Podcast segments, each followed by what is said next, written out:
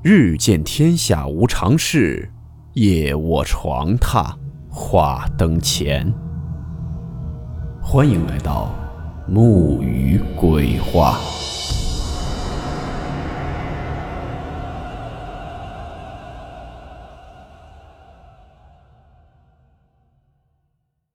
今天这个故事是网上的一位网友分享的他的亲身经历，也可以说是一个求助吧。故事名称：镜子里求助的男人。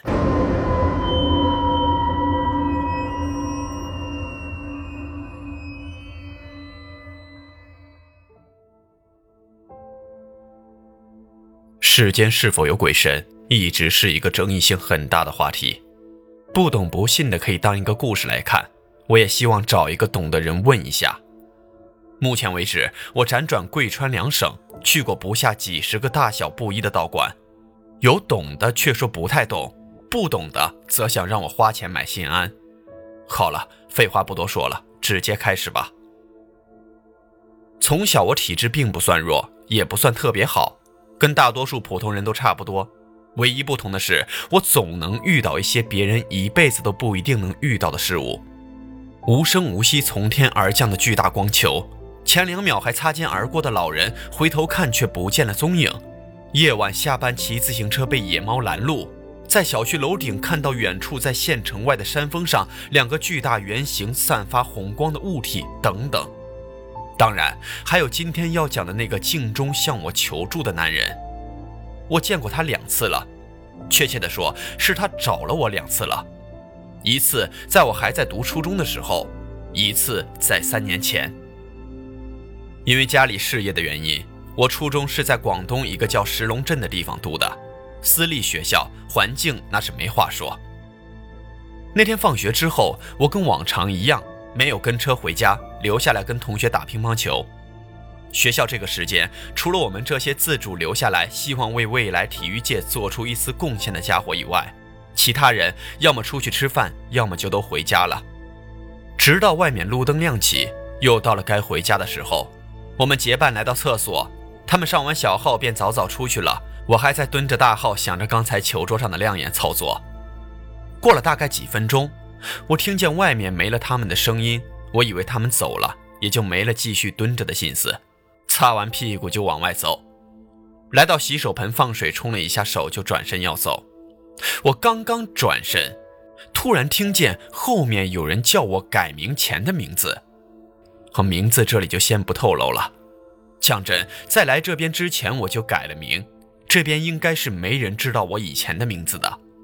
回头看去，并没有人，我就又往厕所里面走去，想去看看是谁，有什么事儿。还没进门，就又听见那个声音。我往声音传来的地方看去，那是洗手盆的方向。洗手盆上方有一大块占满整面墙的镜子。里面有一个二十出头的年轻男子，正静静地看着我。我转身向后看去，我当时以为他在后面的门口，镜子里是他的影像。转身之后，我刚想开口说话，下一秒就被噎回去了，因为门口没有人。猛地回头向镜子看去，那个男人还在，只是不复刚才的平静，他显得很激动，向我快步走来。嘴巴一张一合，好像在说什么，但却没有声音传来。我这个时候的感觉怎么说呢？就好像发高烧时瓮在被子里一样，通体透风，一股股凉气刮过身体所有地方，头皮传来一阵阵的酥麻感，脑子里所有看过的恐怖片精彩画面疯狂闪过。我想跑，可不知是腿软了还是怎么的，身体并不听我的使唤，做不出任何动作。他似乎知道了我想跑，突然安静了下来，伸出一只手掌对着我。我当时以为是电影里的法术要吸我魂，当时吓得我呀，真是都快尿出来了。可是接下来并没有发生什么，他摆了两下手就放下了。现在想想，他那个手势是不是想告诉我不要慌，没事儿？再等了一会儿还是没事儿，他也只是静静地看着我。似乎在等我平静下来。终于，脑子乱成一团的我，好歹算是平静了下来。因为他并没有要伤害我的实质性操作，我才敢开始观察他。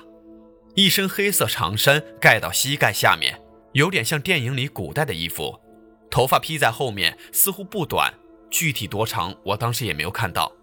脚下却是一双有些反射光泽的鞋子，好像是一双皮鞋，有种跨时代的差异感。脸色倒是与常人无异，长得吧倒是蛮帅的。等了一会儿，他开始开口说话了。他先喊了声我的名字，是我以前的名字，然后他让我听他说，他说一定要让我帮帮他，让我回广安之后到一个地方，具体的地点就不说了，说让我把门柱锯一块下来，削成锤子或者棍子，等下次我再见到他的时候，把他出现的那面镜子敲破就行了。大概就是这么个意思。具体说了什么，确实有点记不住了，毕竟当时还小，也很害怕。他说完后看了看我，似乎在等我答应他。我就想着先答应下来，逃出去再说其他的。我一口答应下来，他见我答应了，松了一口气，似乎很怕我头铁不答应他。他又静静地看了我一会儿，他就说让我走吧，先回家。他还要等很长一段时间再来找我，说暂时不急。这句话我听得真真切切，记得清清楚楚。别问我为什么，我乖巧的点了点头，转身就跑，生怕他把我抓进去。后面一年多都相安无事，要上高中了就回了老家广安。我还真去把那门柱锯了一块下来，那是一座没人住的老房子，都是木头和泥土筑起来的那种。用刀子削来削去，最后锤子和棍子没有成型，倒是削出了一根两面略尖的锥子。锥子我都随身带着，因为我曾经听老人说过，答应鬼的事儿一定要做到，否则就会被报复。再后来几年依然相安无事，当然是不算我遇到的其他怪事的前提下。直到三年前，一个很平常的中午，吃完饭我准备换身衣服出门去跟朋友开黑的时候，他终于还是出现了，他就出现在我衣柜的穿衣镜里。我刚打开衣柜的时候，我是真被吓了一哆嗦。如果不是因为时常遇到奇怪的事儿，看到他的一瞬间，我可能就会晕过去了。这一次，他不复上一次的干净，也不复印象中的帅气，满身黑红色的污渍，那件长衫还在不停地往下滑落着什么，不过却没有落在地上。最可怕的是，他的脸，一只眼睛没有了眼球，眼眶还在不停地向下滴血。里面血肉似乎还在蠕动翻滚，还有一些丝线一样的东西时不时探出眼眶。我吓得倒退两步，跌在床上，不敢再看。其实我当时很想吐，但是不敢，我怕惹怒了他。他语气平淡地说：“我这就吓成这样了。”我没接话，他就问我东西带了吗？我点点头，没说话，起身跑去床头柜拿来了那根锥子。毕竟这么大了，随身带根棍状物体还是有点羞耻的。再说这么些年了，他不是也没来吗？他看了一眼锥子，沉默了一会儿，然后在那儿喃喃道：“说就是这个了，谢谢我。”接着他又说：“不过他回不去了，也不能回去了。”听到这里，我疑惑地瞥了他一眼，啊，不是不屑，是不敢正眼看他。他又说让我再帮他个忙。还没等我做出反应，他接着说让我带着这根槐木去云木观。我不知道到底是哪两个字，让我跟他们说一声，说门关不上了，他们应该就知道了。还有至于我，他叹了口气说随缘吧。这段话听得我是云里雾里，什么门，哪个道观，什么就随缘了？你怎么就回不来了？当然，我也没敢问出来，只是点了点头应了下来。接着就是一阵漫长的沉默，我以为他走了，抬头看去，他居然低头坐在床边，啊，就在我镜像的旁边。条件反射的我侧头看向身边，没有，他还是在镜子里。我又看向镜子，他的肩膀耸动着，似乎在压抑着颤抖。沉默良久，他终于开口了，声音带着一股说不明的情绪，哽咽着说了我的名字后俩字儿。他说他想回去，想活下去，为什么这么难呢？这个地方为什么会存在？它根本不该存在。我们的命运不该是这样的。我正准备开口问两句，他突然抬起头来看着我，勉强的笑了笑。说实话，有点突然，我胃里又翻滚了起来。接着他就说，如果他能回来的话，就请我吃饭，还有喝酒，一定要喝酒，还要喝醉，一醉方休。听到这里，我心里莫名的难受，有种无法表达的情绪涌上心头，堵在了心口。我就答应了他，说我一定会帮他的，用最快速度去找他们来帮他。他笑了笑，对我摆了摆手，转身走出了镜子里的那扇卧室门。我也没心思出去打游戏了，直接拿出了手机搜索他说的那个道观，试遍了所有这个拼音的字，都没有找到这个云木观。我没有怀疑他在瞎扯或是怎么的，那种悲伤中带着绝望的情绪，我真切地感受到了。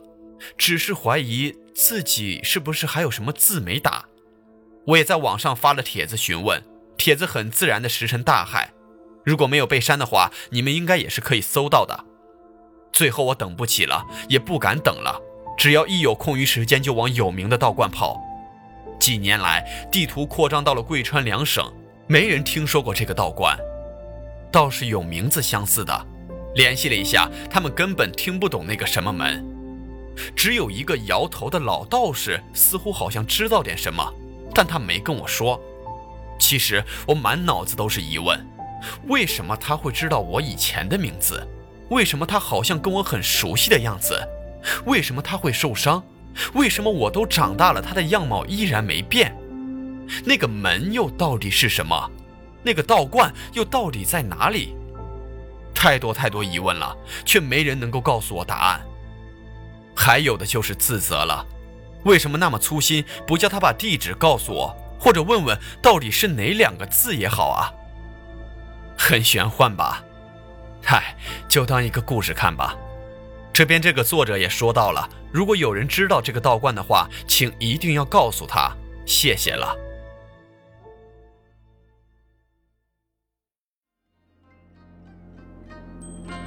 好了，我们今天的故事到此结束，祝你好梦，我们明晚见。